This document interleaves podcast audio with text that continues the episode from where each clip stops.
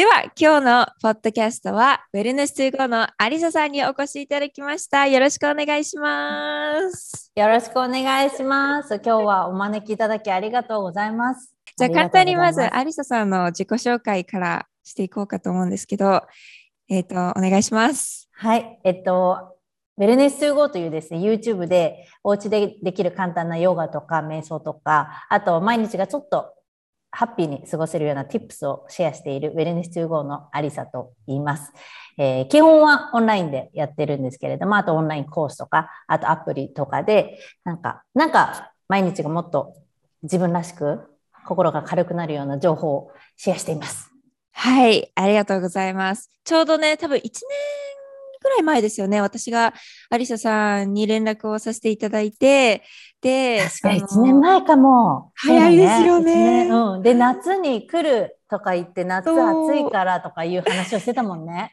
そうだ。してて、本当に秋ぐらいに行こうかと思ったら、ちょっと予定が変わっちゃって、なかなか行けてなくて、でも今年は行きたいんですよ、とその話もしたかった。そうなんです。そう、でも出会いはですね、本当にあの1年ぐらい前に私が連絡をさせていただいたら、まさかのアリサさんから返信をいただいて、YouTube でコラボをさせていただきました。あの、一番の私がアリサさんに連絡をした理由はですね、私の母がアリサさんの大ファンで、嬉しい。前も言ったありがとう。繋いでくれてありがとう。今もあのアリサさんのあの土曜日のライブは欠かさずやってるみたいで日本から家で。嬉しい。はい。ありがとう。聞いてるかなお母さん。どうだろう。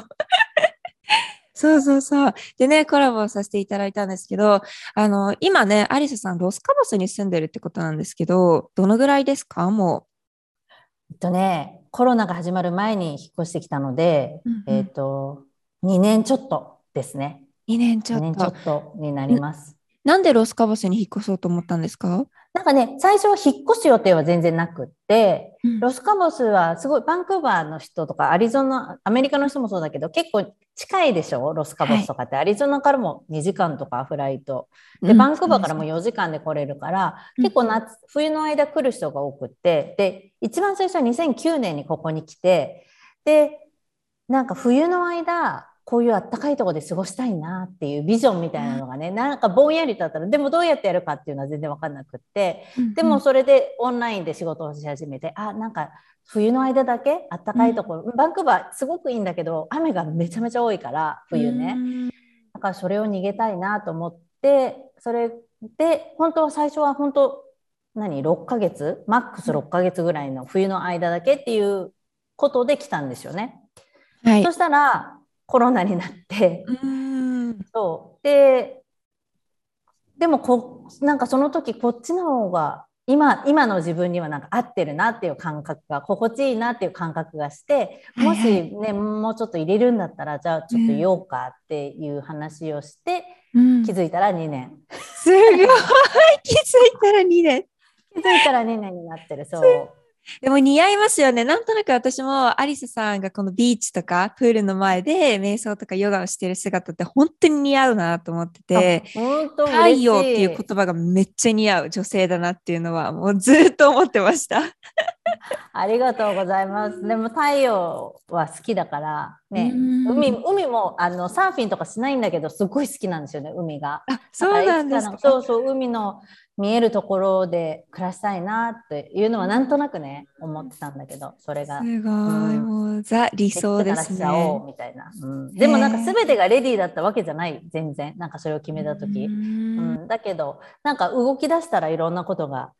なんか線がポンポンポンってなアライン整列していった感覚があるかな？うん、なるほど、なるほど。ちなみになんでバンクーバーには日本育ちですよね、元は。あもう全然日本育ちです。本当に。あの海外に住むなんて一切考えてなかったし。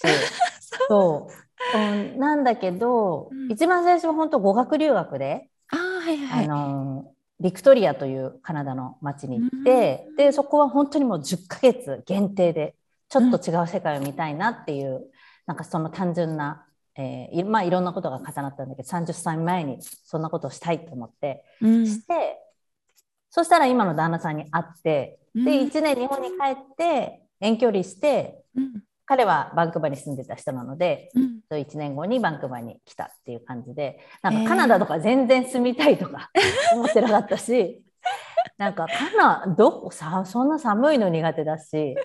もう、うん、っていう感じでしたねだからでも気づいたらそれもカナダに住んでました。なんかそういうのがきっとアリスさんの人生なんですかね。なんか決めてない、プラン通りじゃないけど、なんか行ってみたらそこで自分の人生をなんか作り上げていってるみたいな。うん、なんかそれあるかもしれない本当になんかあんまりがっちりとしたプランっていうのが多分ないかな、うん。なんかもうそれして。だから結構行き当たりばったりな人生ではあるけれども。ま あそっちの方がやりやすいですか？や楽しんりやすいでるかな？楽しめる。うんいそうだね。かな。一応なんか何？ゴールみたいなのもなんとなくは持つんだけど、うんうん。まあ、何かそのなんか流れに逆らわないというか流れに乗るような感じは意識してるかな。うん、なるほど、なるほど。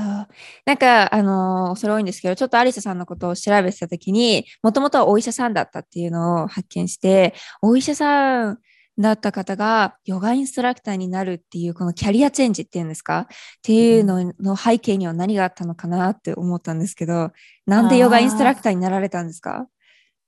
なんかそれもヨガインストラクターになりたいと思ってないんだよね全然。で医者は、まあ、カナダに来たらさ医者のまた一からやり直さなきゃいけないし、うんうん。やっぱアメリカもカナダもめちゃめちゃ、ね、日本のその何国家試験が全然意味がないというか使えない。くって、あうんうん。の全部一からやり直さなきゃいけなくて、まあ、そそこまで興味がなかったんだよね。一からまた勉強し直すっていうのもなかったしどうせだったらなんか違うことやってみたいなっていうふうに思ってだからその時はヨガよりもあのアロマセラピーに興味があって。ああ、はいはいそはいうでアロマからこういううん何、ちょっとホリスティックっていうところ全く日本でそういうの知らなかったからアロマに興味を持って、日本でちょっと学んでバンクーバーに来たんだけど、うんバンクーバーでなんかアロそう当時アロマの学校っていうのがなくってでうんマッサージの学校に行ったんですよね。はいはい。でマッサージ自分は受けるのがすごい好きだったんだけど自分がやるなんて思ってなくって、でもすごくなんかそのマッサージの学校で学んだことがめちゃめちゃあってでヨガよりも最初にもうマッサージのうん。私はマッサージをやっててでその学校で一番最初に教えられたことはマッサージセラピストってうん。人になんかやる仕事でしょ？人に与える仕事だからうん。そそういう人は自分のケアを一番最初にしなさいっていう教えがあってその授業の中にヨガのクラスがあって授業の中になんかそういう自己 self development みたいなクラスがあったりとか、うん。それとにかく自分をまずしっかり持ちましょう。そして他をケアしましょうみたいな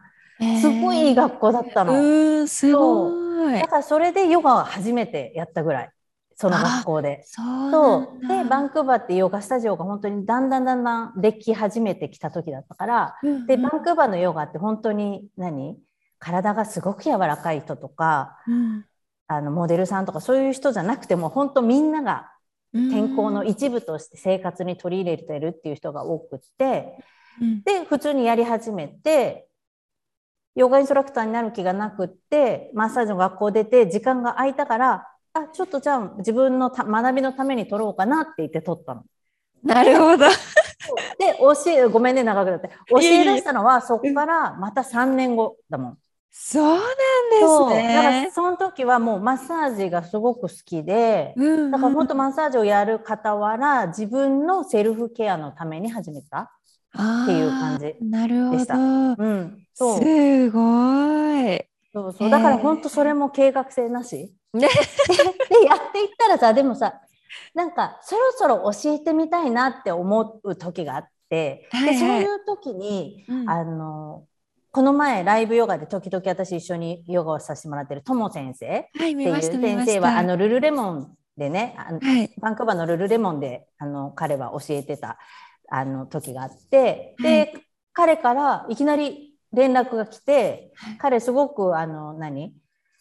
旅行するからそのサブの先生やってくれませんか？みたいな。なんか連絡が来てそれはなんかブログで見つけてくれたんだけどはいはい。なんか教えてみたいなと思ったらそういうオファーが来たりとか、うん ESL から教えてって言われたりとかうん。するようになって教え出した。なるほどね、うん、そっからじゃあどうやって今のそのキャリアまでたどり着いたんですか？どうやってアリサさん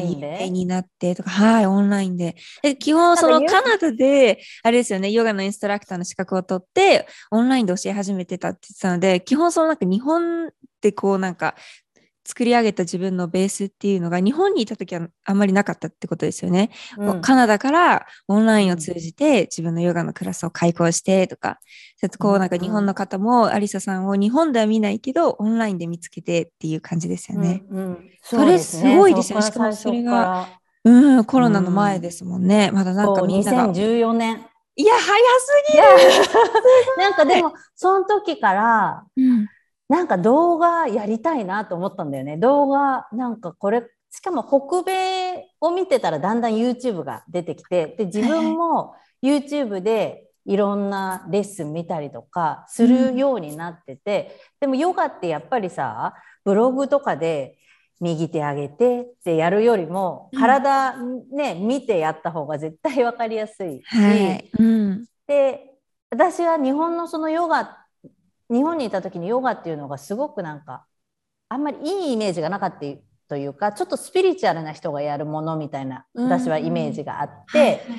で全然やってなかったんだけど、バンクーバーに来たらそうじゃなくてもっと自由でよくって一日ほんと少しだけ自分と向き合う時間とかを作る人が増えたらいいなっていうのもあって、はい、やっぱそうしたら動画だよねって思って。って動画やり始めたんでしょうね。そうそう。そんで、うん、少しずつ本当に、なんでだろう？何何がバーンってなったんだろうな。なんどこで動画投稿してましたか？最初。YouTube。あ、YouTube からですか ?YouTube で、でも、うん、あのね、2013年からね、ブログをやってたんですよ。はいはいはい。で、それは、それもまた、あの、マッサージって、マッサージの仕事をずっとやってて、2010年から。はい、で、アメリカはどうかわかんないけど結構オンコールっていう仕事の体制で呼ばれスパにいなくてもいいの。スパで働いちゃうんだけど、ホテルの。スパにいなくてよくって、はいはい、でも自分を朝の9時から昼の3時までのオンコールとか昼の3時から夜の9時までのオンコールっていうふうに自分を設定してで自分は60分オンコールですとか90分オンコールですっていうふうにして、うん、お客さんが入ったらまあ、順番にねあの長いセラピストとか人気あるセラピストからなんだけど、順番に呼ばれていくみたいな感じで、えー、面白い。でスパ側はさもう時給を払わなくていいわけよ。だからお客さんがいなかったらもうゼロなの。あだだけど、ね、お客さんそうお客さんが入ったらお金をもらえ、もらってあとチップがもらえるっていう風だったんだけどだから最初さ、始めた時なんてさそんなね指名してくれる人もいないし自分はすごいもう9時9時朝の9時から夜の9時までオンコールに置いてるんだけど、まあ、何しててもいいからさ一応自分を置いてくんだけど、えー、もうとにかく時間がある あるわけよ。はい、はい、すごい。でもこの時間をなんか待って最初待ってたんだけどお客さんをね。なんか待ってるって考えるんじゃなくて、うん、なんかこの時間使って自分のためになんかしたいなと思って、うん、なんか今その時にいろんな本を読んだりとか、はい、あのサイト海外のサイトなんか健康とかそういうのに興味があったからサイトを見てて、うん、ボディマインドグリーンっていうサイトがあって結構その時ヨガとか、えー、なんだリレーションシップのこととかなんかそういうのがいっぱいいろんな登記校者の人が寄稿してっていう結構大きいサイトなんだけどそれとかを読んでて、うん、あこういう情報を日本の人に広めたいなと思って、うん、そこからブログをね自分であのワードプレスで作ったんですよ。すごい。とそんでもう時間があるから 時間だけはあったから。でそのマッサージやる傍らやってたら、うん、なんか新しいことを知るのが多分好きなんだと思う。だからワードプレスのこともすごい楽しくて、ワードプレスも全部 YouTube に当時さ英語でなんか解説の仕方とかもそういうのも全部もう YouTube 見てやっててそう。あとでそれで私あなんかあでいろんなところにね、うん、あの私こういうブログを始めたんでなんかライターとして、もう無料でやりたいんでライターとしてあのコラム書けますか？みたいなことを、はい、いろんなところに聞いたりしたらその時バンクーバーのライフバンクーバーっていう結構大きいウェブサイトが「あぜひぜひ」っていうふうに言ってくれてそうそこに私が寄稿してそして私のブログもの載せてくれるっていうのをしたのね。だからそのおかげで私のブログが結構1個ココナッツオイルかなんかの記事がすごいアクセスがあって、それでなんかブログをね、ちょっと知ってくれた人がいたんだよね。はいはいはい。で、YouTube 始めましたもブログに載せたら、そう、ブログにフォローしててくれた人もいたし、あと YouTube は、もう YouTube の SEO とかすごい勉強して当時、今多分全然違ってきてるけど、なんかそういうのも勉強して、そうそう、そういうのでちょっとずつ広がってったのかな。すごい。私よく聞かれるんだけど、一個この動画が爆発的にっていうのはね、あんまりななくって、本当、徐々に徐々にっていう感じ。え、もうすっごいお手本ですね。もうなんか今からでも、こうなんか SNS を使って自分を売り出したいって人に、すっごいいいアドバイスだと思います。なんかよく、え、本当になんか聞くのは、なんか、てかまあ、よく聞かれるのが、なんでそんななんか、あの、フォロワーが増えたの？とか、何の動画がヒットしたの？みたいな、っていう質問が来る方多いんですけど、やっぱなんかこう、その動画を作るためにもやっぱりコツコツと自分でやってきたことはあるし、そのなんかこれが売れたから私の名前が売れたっていうよりも、もうなんか昔からこう積み上げてきたもの、そこを諦めなかったから今があるんだっていうのを、アリサさんのその今のストーリーでもなんか全部伝わってきます。すごい。でも、リナさんもそう、いつから YouTube? 私は、えっ、ー、と、2017年ですかね。すごいね。で、私も本当同じ感じで、なんか、あのー、最初はアメリカ人に向けてやってたんですよ。なんかピラダンスっていうエクササイズは日本のエクササイズなので、日本語で資格取ったんですけど、すぐアメリカに来ることは決まっちゃったので、あじゃあアメリカでアメリカ人にせっかくだから広めようみたいな思ってやってたんですけど、まあアメリカンフィットネスってもう全然日本よりも盛んだったし、当時は特に。だからなんかそんな拙い英語でやってる人なんか全然太刀打ちもできなくて、で、日本語に変えたら、まあちょっとずつ見てくれる人が来て、みたいな。でも、YouTube のそうだな、なんか1000人の登録者数に至るまでは2年かかったので、そうなんだ。はい。だからなんか結構今みんなもうパーンってすぐ、うん、チャンネル登録1000人突破しましたって言ってガーっていく人が多いけど、で、それを見て私もできるかもみたいな言う人が多いけど、でもそのコツコツの努力って本当に大切なんだよなっていうのは、本当すごい感じます。え、じゃあそれからもうずっと YouTube ですか、うん、?YouTube。そうですね。それからずっと YouTube。でも今、りなさん2017年って言ったけど、私2014年からやり始めたけど、まあ、2年間ぐらいもう本当オンオフで、3ヶ月間が空いたりとか、うん、かそこまでコミットしてなかったね、自分で。うん、で、2016年に、私これでオンラインでやっていきたいみたいな。おお目覚めたっていうか。オンラインでやっていきたいっていうのを自分にコミットしても週に2回はアップするっていうのを決めて、うんうん、そこからグワーって伸びた気がするな。今思えば。うん、じゃあ全てのその力をガッと YouTube に集中させたんですね。うん、なんかそういうのもあその時マッサージももちろんやってたんだけどなんかもう私マッサージ2019年までやってたから結構、ね、すごい長い、うん、ずっと結構やってて、まあ掛け持ちでや掛け持ちっていうかマッサージはちょうどなんかすごい好きでで、シフトもさ全然減らせるからあ確かに確かに。週週に3回とか最後の方はもう自分の指名の人だけとかさ、えー、なんか週に3回とか。でもそれがいい気分転換でよかったんだけど、うんうん、でもやっぱりそうやって自分にこれでやっていくとかいうふうにコミットするのは大事大事ですね。はい。本当に思います。なんか、アリサさん、私、ルルレモンの人って最初ずっと思ってて、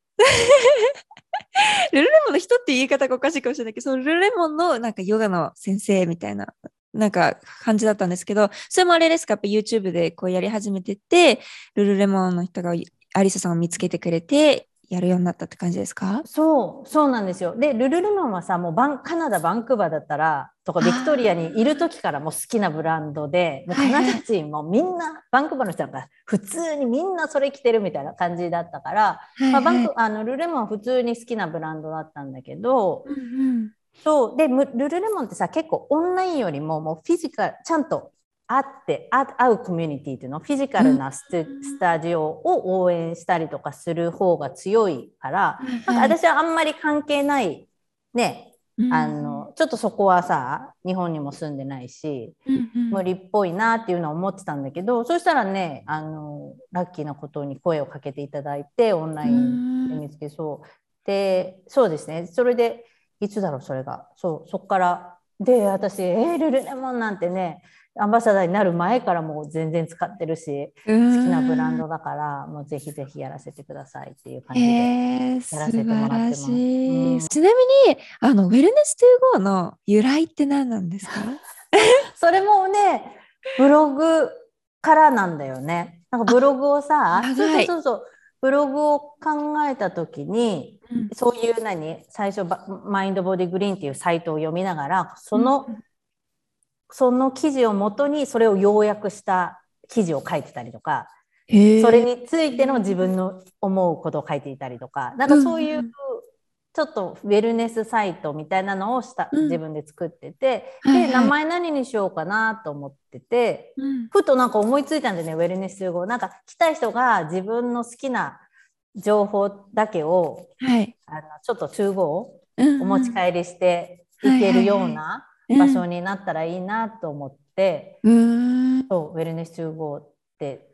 思い浮かんででまあ旦那さんにね、一応カナダ人で英語話すから、うん、なんか変な英語だったら嫌じゃん。なんか変な英語じゃないって言ったら、いいと思うって言って、うんうん、あじゃあそのままウェルネス集合にしようと思って。あそういうことか、うん、すごい。会社名もそうですもんね。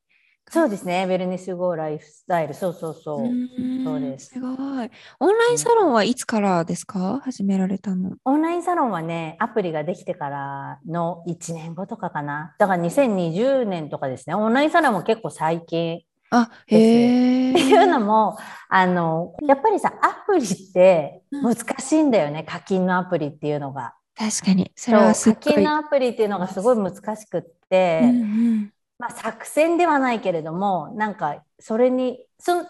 やっぱりアプリってさ自分でやるので私はね結構コミュニティというよりも自分一人でやっていく人なので、うんうん、アプリってすごい便利だし、うん、ででアプリってやっぱりさここにあるとさヨガも瞑想もさ習慣化はしやすいでしょ、うん、だからアプリはずっと作りたいと思ってて、はい、でもなんかコミュニティをが欠けてるよねと思って、うん、なんかそれを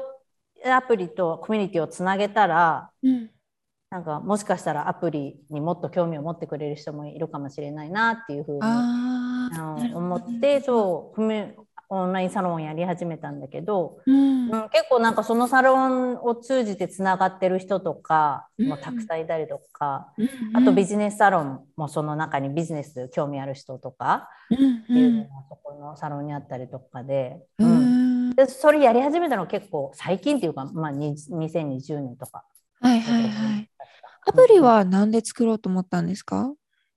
アプリはとにかくあの習慣にしてほしいっていうそれだけかな。トレーニングとかもうヨガ瞑想を習慣にしてほしい。やっぱりここにあったら絶対するしログインログアウトなんか私メンバーシップオンラインコースがあってメンバーシップサイトがあるんだけど、うん、やっぱりログインログアウトするのがさ面倒くさいっていうでまあ確かにまあ確かになと思ってやっぱりそれだけでさちょっと遠ざかっちゃうのもあるかなと思ってでもヨガも瞑想も私の本当なんか一番はとにかく毎日なんか自分のためにしようよみたいな。なんかそその瞑想でも本当5分の10分のヨガでも、なんか自分の時間作ってなんか聞こうよみたいな感じがあったからそうそうするとアプリはやりやすいかなと思って。うん、なるほどなるほど。アプリってすごく作るのが大変なイメージで私もいまだになんかこう、挑戦できてないところがあるんですけど。作るの結構大変。なんか結構もうなんかこんな思いしてアプリ作らなくてもいいかなって思うのとかもあるし、えー、やっぱりいいアプリ作ろうと思うとすっごいお金がかかるし。うん。そう。開発とかはもう全部委ねてる感じですか？そうなの。そしたらねいいまたそれがいい会社を見つけてね。オーストラリア、えー、あ違う。あのニュージーランドの会社なんだけど、はいはい、そう YouTuber の Yoga With Adriene とかわかる？とか前す。ごい何 million の人とかもそことののアプリを使ってて。たまたま見つけてこれも。ああ、すごい。でもその前になんか何個か作ってたんだけど全部お金だけ払って、なんか結局できずみたいな。なんかそういうのはある。うん。エリナさんも作り作ったらいい。ねえ、どうなんですかね。そう、ずっとまだなんかいまいちそのなんか私は何ですか、一応インストラクターっていう資格を持って指導することを楽しくやってるんですけど、やっぱそのなんかそれを広めるプラットフォームがやっぱ YouTube が一番最初だったから、うん結構なんか、そこに人が集まるんですよね、私の場合は。うんうんでそっからまあじゃあもうそこでなんか本当に私のことが気に入ってくれた人とかレッスンもうちょっと受けてみたいって人はなんかオンラインレッスンとかオンラインサロンに来てはくれるけど、そうなんかアプリって作ったはいいけどもし見られなかったらなんか前乗りじゃないですか基本は。そうそうそうそう。だからそうなんかその自分の動力になんかこう投資するところまでモチベーションがいかないみたいなっ確かに確かに。ていうのはちょっと怖いとこがあります。うんうんうんなんかでもオフラインで見れるとか、そういうのはすごいアプリとかはうんすごいいい。なんかそうオフライン機能はすごく私は便利だなと思ってるから。Wi-Fi とかがなくてもそうそうそう、ね Wi-Fi とかなくて地下鉄の中でさ、あはいはい。の音声聞いたりとか、そうそういうのもできるから、うん。そうだからそうなんか例えば地震が起きて地下鉄の中に、何？なんか2時間とか止まっちゃった時があったんだけどアプリのダウンロードしてたのを聞けたからすごい良かったですとか、そういうメッセージをすいただいたりすると、すごい嬉しいなって、うんごい確かに確かに。ああ、なるほどね。アプリはオフラインに強いんですね。そうそうそう、なんかそういう、そういうの、そういう、そこの会社教えるよ、後で。今あ日ありがとうございます。そうそういう結構いい機能があって、もちろんまだまだかえ、あの、さ、あの、何、改善点はいっぱいあるんだけど。うーんうん。なるほどね。すごい。じゃあちょっとこれをずっと聞きたかったんですけど、もうアリサさんの私最近の投稿にめちゃくちゃインスパイアされることが多くて、っていうのもそのキャプションだったりとか、たまにこうなんか、あの、何、正方形のところにこう文字だけ入れてインスタに投稿されることとかあるじゃないですか。ああいうマインドセットのなんか考え、考え方っていうか、チップス、チップっていうのは、うんどっから生まれて出てくるんですか、言葉に。えーどっから生まれてくるんだろう。でも多分それも多分マッサージのおあの待っていた時の 時間の時に なんかいろんな本を読んだりとか、うんうんうん、してでなんかその時は理解できなかったんだけど私なんか本とかも好きな本を何回も読み返す人なんだよね。でなんかそのうそうそうそうなんかそれそういうところから来てるかな。言葉とかもなんかあ気に入ったものがあったら書き留めたりとかうん。そうあっていうのは、すごいうん、知ってるかもしれないです。そうへそうー書き留めたりとかうん。そういう風かな、マインドセットでもどっから来てるんだろう。でも最初からこんなんじゃ多分じゃなかったからねこれもきっと。そうなんなんかうん。やっぱりさまあ今でも全然ネガティブになる時だって全然あるんだけどなんかこうやって自分で何かをしていくと、うん。結果結局なんか自分自身だなっていう。結局自分の思考次第だなって考え方次第だな見方次第だなっていうので、はい。そう思うそういうことがすごくなんか学んで、うーん。うん、だからなんかどこから来てるんだろう。でもそれも本当日々のなんか少しずつ少しずつやっていくことから来てるんかなと思う。でも全然今だって、うん、さっきも言ったようにネガティブになることだってあるし、モチベーションドーンって下がっても何にもやりたくない時だってあるし。うんうんすごくなんかあのちゃんとアリスさんのなんか言葉なんだなっていうのが伝わってくるんですよ。すごくなんかお心にこうスッと入ってきやすいっていうか、嬉しい。なんかあの私もたまにそういうなんかモチベーショナルトークみたいなのを聞いたりとか見たりとかするんですけど、なんかこうなんだろうテクニックとか表面的なことをあこの人は言ってるのかなっていうのとあ本心からうん本質を理解して言ってるんだなっていうのを、なんかちょっと最近わかるようになってきて。おすごい、すごい、それ。なんか、そのなんかテクニックとかあんま響かなくて、うんそうなんか、うんこうなりたいのはこうすべきだよとかっていうよりも、なんかその考え方から自分を変えていてこの生活が変わるとかっていう方がすごくなんか腑に落ちて、うん、アリサさんの発信してることがすごく浸透してくるので、すごいなって思って見てます。ありがとう。でもなんか読んだこともだから同じ本を読み返すのが好きなのかも。なんか一回じゃ理解できなくって理解じゃ自分の中に落とし込めないから、うん、何回も読んでやっともう何年もかかるんだけど、うん、なんかやっとか体感できた時にあなんか私レディートゥシェアだなみたいな。なんかその時にしてるから、うんうんうん、なんかそうやって言っていただけるのかな。うん、すごい。あとなんかインスタグラムはさっき気をつけてることであんまり重くなりすぎないっていうのも意識してるかも。なんかそういうさ、うんうん、ちょっとセル自分に対してのちょっと軽い常に軽軽さを意識して真面目すぎた文章にならなかったりとか、うん、すごい結構し真面目なこと言ってんだけどちょっと軽く終わってみたりとかか読みやすいような。うんストーリーとかも私すごく好きです、アリサさんの見るの。いつもなんかカボの景色が楽しめて。ああ、嬉しい。めっちゃいい自然と思って思いながら見てます。うん、なんかストーリーテリングは必要だよねってすごく思う。うん。なんかインスタグラムもストーリーって何で呼ばれるのってストーリーテリングでしょあれ。はい、ね。なんかだからインスタグラムもその投稿でどんなストーリーを自分はシェアしたいのかっていう。はい、うん、なんかプロダクトもさこの奥にどんなストーリーがあるのっていう方が、ねこの畑のこの人が育てたこのトマトですの方がさ、すごく興味が湧くじゃん？はい、そういうのはそれは意識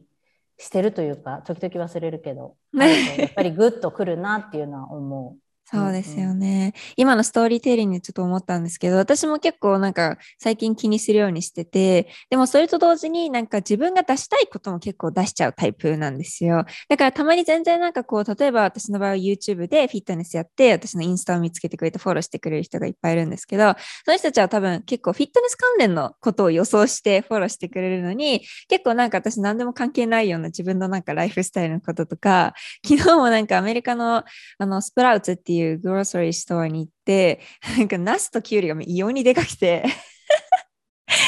それを、今、友達も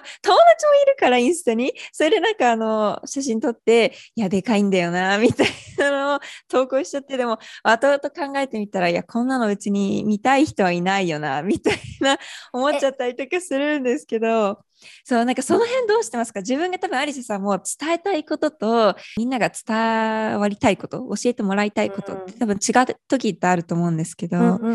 ういう時ってどうしてますか？なんか全部さ、伝教え、なんか全部相手のこと考えるのってもちろんすごく大切だけど、昨日シェアしたカボのあのトドサントスのレストランのリールとかなんて多分誰も興味ないよ。なんかメキシコまでいつ行けるんだよみたいな感じ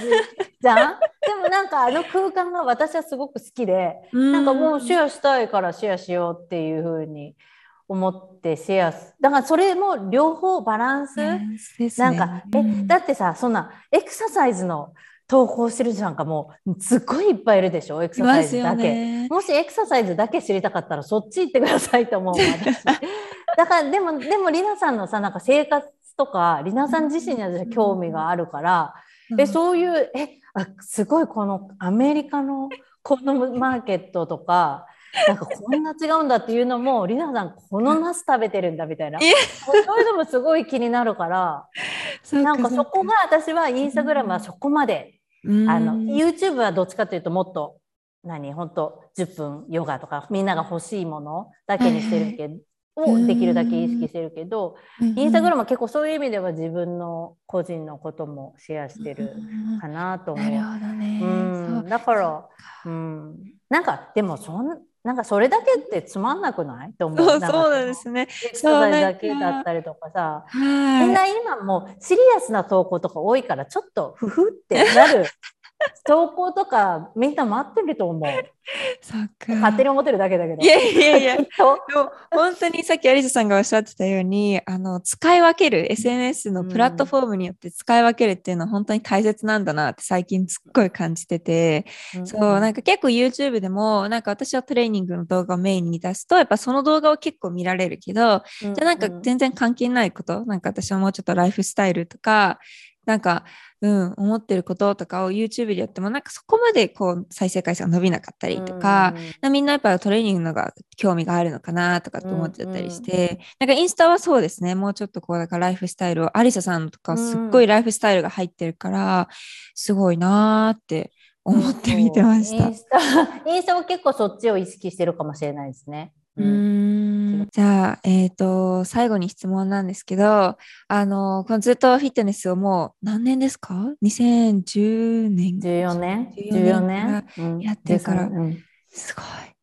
いやもう9年、8年、9年。もうすごい停滞低く、何？こうやってスレスレで飛んでる。いやいや、そんなことでいろんな人に抜かされて、チーみたいな。抜かされてる。でも、その時はずっとアリサさんのことをフォローしてくれてる人とか、ついてきてくださってる人っていっぱいいますよね。もう感謝しかない。すごいですよね、本当に。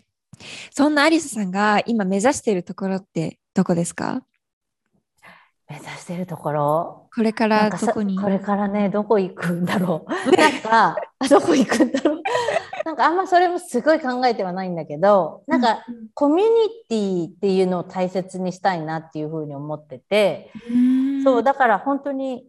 なんだろうな、ウェルネス to go がうんいろんな人の、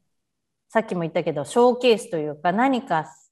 そこから始めれる一歩になったりとかしたらいいなと思ってて、はいはい。そうもしかしたら、なんかそういう、なんだろうな、みんなで作っていくものみたいになうんるかなっていう、あーなんとなくな感じかな。えーにしてる。なんか私だけが、ライブヨガはもう全然続けるんだけど、私だけが、うんあのなんかするとかじゃなくって、っうんていう方向に行きたいかなという感じがしてます。うんなるほど、なるほど。うんアリサさんのなんか後継者とかはう生まれないんですか？後継者。ね後継者ね、いますか？誰かいたら、後継してください、ウェルネス2号。そう。うん、でも、もしあのそういう人がいたら、ぜひぜひうん。コンタクトしてください、ここで。ここで。だけどそう、うん、でもなんかそういう、うん、みんなで作り上げるというか、なんかそういうのにしていきたいな。で、私はでも発信することはすごく好きなので、うん。だと学びくことも好きなので、何かまた新しいことを学びながら、それをシェアするっていうスタンスは、うんきっと、もうおばあちゃんになってもやり続けてるかもしれないです。なんかそれは、それがなんかヨガ、いつも言うけど、なんかそれがヨガからは変化していくかもしれないけど、はいはいはいはい。なんかそれは続けるっていう。そう、うん。するってことは、もうどんなプラットフォームが現れようと続けていくってことですね。うん、したいのかな。なんかと思います楽しみです。うん。いやいや、え、りなさんは？今後の。私今後ねどうしましょうんう私もいろいろなんか 悩むっていうかなんかいろんなことに興味があって、なんかあれもやりたいこれもやりたいってやりすぎて自分でこう後から時間のなさに気づくみたいなのがいっぱいあるから。そうでもなんですかね。今はやっぱりそのまあ自分でピラダンスってエクササイズ、まあ、資格を持ってるので、それをまあ教えたりとかあとなんかそうやってていつも YouTube やっててと思うのがなんかこう結構みんななんか目先の利益を求めてしまう。まあそれはしょうがないことだとは思うんですけど、なんかあの体ってそんなにすぐ変わらないしむしろその生活スタイルだったりとか、もっと言えばこうなんか体の構造だったりとか自分の体のことを知らないと、やっぱり変えるっていうのは難しいなと思うからそのなんか正しい知識っていうのをもっと広めていきたいなっていうのはあいつも思ってます。そう。素でもやっぱなんかそういう、いや、でもですよ、あの、それを思って、なんか例えば YouTube でこう喋るだけの動画とかを撮るあ。と、うん。こうみんなそんな見てくれなかったりとかするから、あだから多分そのなんかオンラインレッスンとかオンラインサロンっていうのは、まあ、ある意うん味自分の考えてることをちゃんと伝えられるいいあのプラットフォームっていうんですか？いいホームなのかなとはうん思いますけど、なんか難しいですよね、やっぱり。うん、でもそれとかもインスタグラムでやったら全然いいよね。なんかあ YouTube ってさ、やっぱりさ、なんか3分で腹筋割れるとかさ、もうそんなん割れるわけないじゃんみたいな。なんかそういうのがやっぱりすごい見られるから、なんかそれがすごい、あの、なんか私もすごい最初やった時に、オンラインコースを作った理由としてそれは一つあって、やっぱりダイエットとかさ、はい。あ。なんかそういう言葉を使わないとなかなかヒットしなかったりとか、そうじゃあそうじゃないじゃん。なんかダイエットなんて一番最初やっぱりもうもちろんお腹を割ることも大切だけどやっぱり自分の体にかんあの心地よくなったりとかなんかそういうことも大切、うん、だからメンタルもすごい大事だしとか、うん、なんかそういうでなんかそういうのも考えてやっぱそういう風だったら私の伝えたいことをしっかりと伝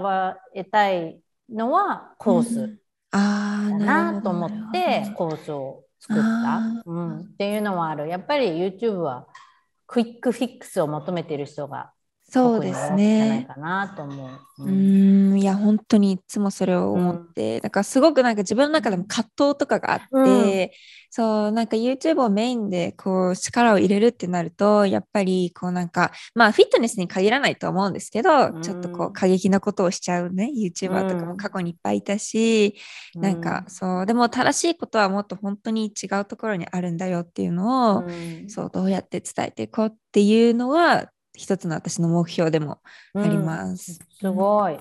絶対それ、求めてる人が絶対います、それ。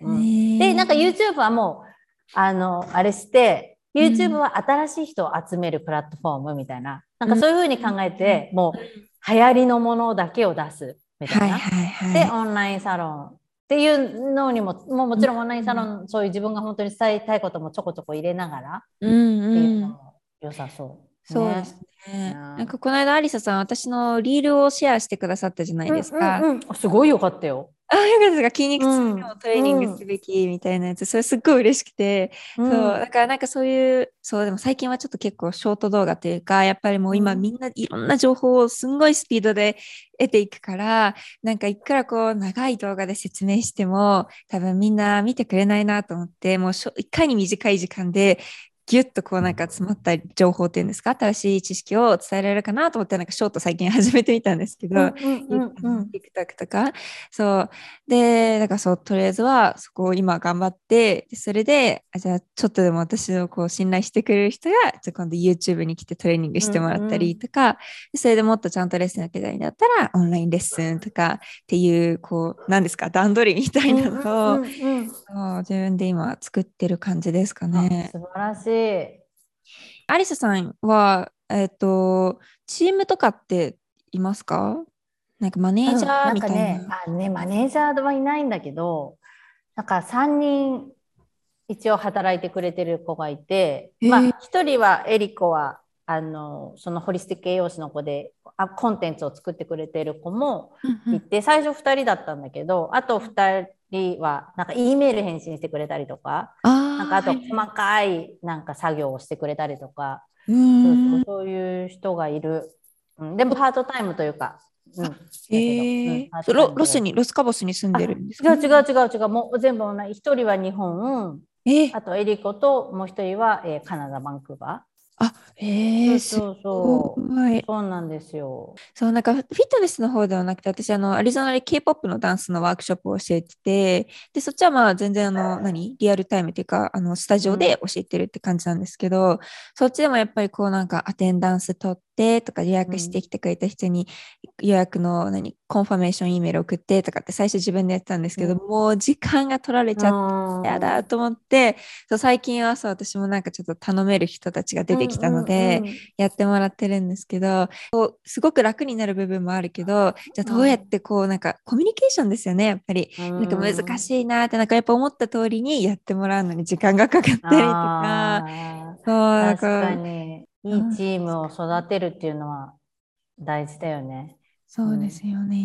うんうん、ではちょっと最後に、えっ、ー、と、もう一度お名前とメッセージがあれば、ぜひお願いします。はい、ヨガインストラクター、ヨガと瞑想インストラクターの、えー、アリサと言います。ウェルネス2 5という YouTube をやってるんですけれども、メッセージ、なんか、なんだろう、真面目になりすぎずに、なんか真剣になりすぎずに、やりたいと思ったことはみんなどんどんやってったらいいと思います。そんなメッセージ。いいそう。なんかもう just do it! just do it! そうですね。うん、よく見ます、アリサさんのインスタとかで。just do it! そう just do it. そこから絶対に広がっていくから、まずは一歩、just do it. 私、just do it でメキシコにいますからね。そう全然準備ができてなかったけど。でカナダにバンクーバーにも行っちゃうし、そうそう、行っちゃうしインストラクターにもなっちゃうし。素晴らしい。ありがとうございました。ありがとうございま今日はお忙した。中こちらこそ。なんか私、サロンで結構なんかその、何ですか？他の方からレッスンみたいなのをなんか2ヶ月に1回ぐらいやるようにしてて、なんか特別レッスン、スキルシェアみたいな感じでややるようにしてるんですけど、アリシャさんはそういう交流会とかってどうしてますか？サロンメンバーの。なんかね、この前新年会とかやったかな？だから、その週に、あ、月に1回絶対何？メンバーのレッスンみたいなのがあって、で、それは全然フィットネスだけじゃなくて、例えばなんか色のことだったりとか、カラーのことだったりとか、ちょっと、え、一個前は顔ヨガだったりとか、あとエリコのクッキングレッスンとか、で、それをズームでややって、で、それがまたアプリにも載るっっていう風で、ズームで参加できない人はアプリでってやるけど、なんかそのズームで顔を見るっていうのがすごく楽しいらしくって、結構参加してくれてる人が。で、それ追いつかない人もアプリに入ってるから、うん。そう、アプリで見れるし、そう。なんかあんまりでも、そうだな。なんか、そう、だから日本に住んでたらもっとなんかできるよねっていうふうには思ったりするけど、うんそうそう。なかなか、でもそのなんか、サロンも盛り上げていきたいですみたいな人たちが出てきてるから、もうそれに任せちゃおうみたいなね感じになってる。結構。なるほどね。そうそうそう。なんか全部私がなんかをしなくてもいいように。うんうん。コロナの時にサロンを私は始めてっていうのもなんか YouTube やってたらなんかこうなんか同じような悩みを持つ人がみろいっぱいメッセージが来て、うんなんか一人ずつ返してたんですけど結局やっぱりなんかそういう人たちに向けてちゃんと自分が届けられる場所っていうのをとあの作りたいなとかそういう人たちがつながるつながればいいじゃんと思って自分の中で。で、でなんかサロンを作ったらまああの本当にコアな人たちが来てくれて、うんうんそれで、じゃあその人たちはやっぱり毎月課金も、課金っていうかお金を払っては参加してくれてるから、できる限りのことをしようと思って、自分でコンテンツわーって作っちゃったんですよ。うんなんか特典みたいな。レッスンもある、週2でライブ配信もする、毎月2回なんか交流会してとかやりすぎた。ら自分でこうなんか疲れちゃって、それでなんかこう少しずつやってる内容をスローダウンしていくとともに多分なんかみんなあのサロンから退会してっちゃってとか、うんうんうんそうあとでもなんか一番やっぱ多いのは時間がなくトレーニングする時間がなくなっちゃってみたいな感じで出てっちゃう人とか YouTube で満足しますっていう人も出てきたりとか確かに。難しい難しいよね。私もそこは悩むな。なんか YouTube で満足してんだったら、この課金払ってよとか思っちゃうよね。そう、そこはもうなんか YouTube で十分です。そんだけハッピーで YouTube で十分ですって言ってくれてるんだったら、払ってよ。アリサさんいつもどこで募集してますか？そのなんかレッスン募集してますよみたいな。私、YouTube E メールが、E メール。ああ、そっか、うんメルマガ。E メール、メルマガ強いですよ、はね。コツコツと集めてるので、へそうそうそうー一斉送信ですか？何か一斉送信。あ、一斉送信だけど、なんか一応オンラインコースとかもさ、一応販売のステップみたいなのがあって、ななんかそういうステップを取りながら販売したりとか、そうだね。うん。でも、あの、まあでもちょっと安いコースとかは本当に今日から1週間期間限定でやりますみたいなお知らせがありますみたいな感じでメールを送るのうんと、あと Voicy、そその時は全部 Voicy とかもやるかな。あんま YouTube には載せない。あと、でもストーリーもアップする。私は。へイーンスタ、E メール、音声。うんうんえーありがとうございます。なんかすごい勉強になりました。アリ全然、サさん。全然。うん ね聞いて聞いて、なんか、私もオンラインコース、すごいやりたくて、その、やっぱり E メールマーケティングで、なんか自分で本当試行錯誤しながらだけど、ううんん、メールのタイトルとかのね、なんか付け方とかも結確かに。必要だか。わうんうん。そっか。ねだ勉強することがたくさん。本当だよ。ありがとう。ありがとうございました、アリサさん。では、あの素敵な午後をお過ごしください。ありがとう、りなさんも。ありがとうございます。はい、失礼します。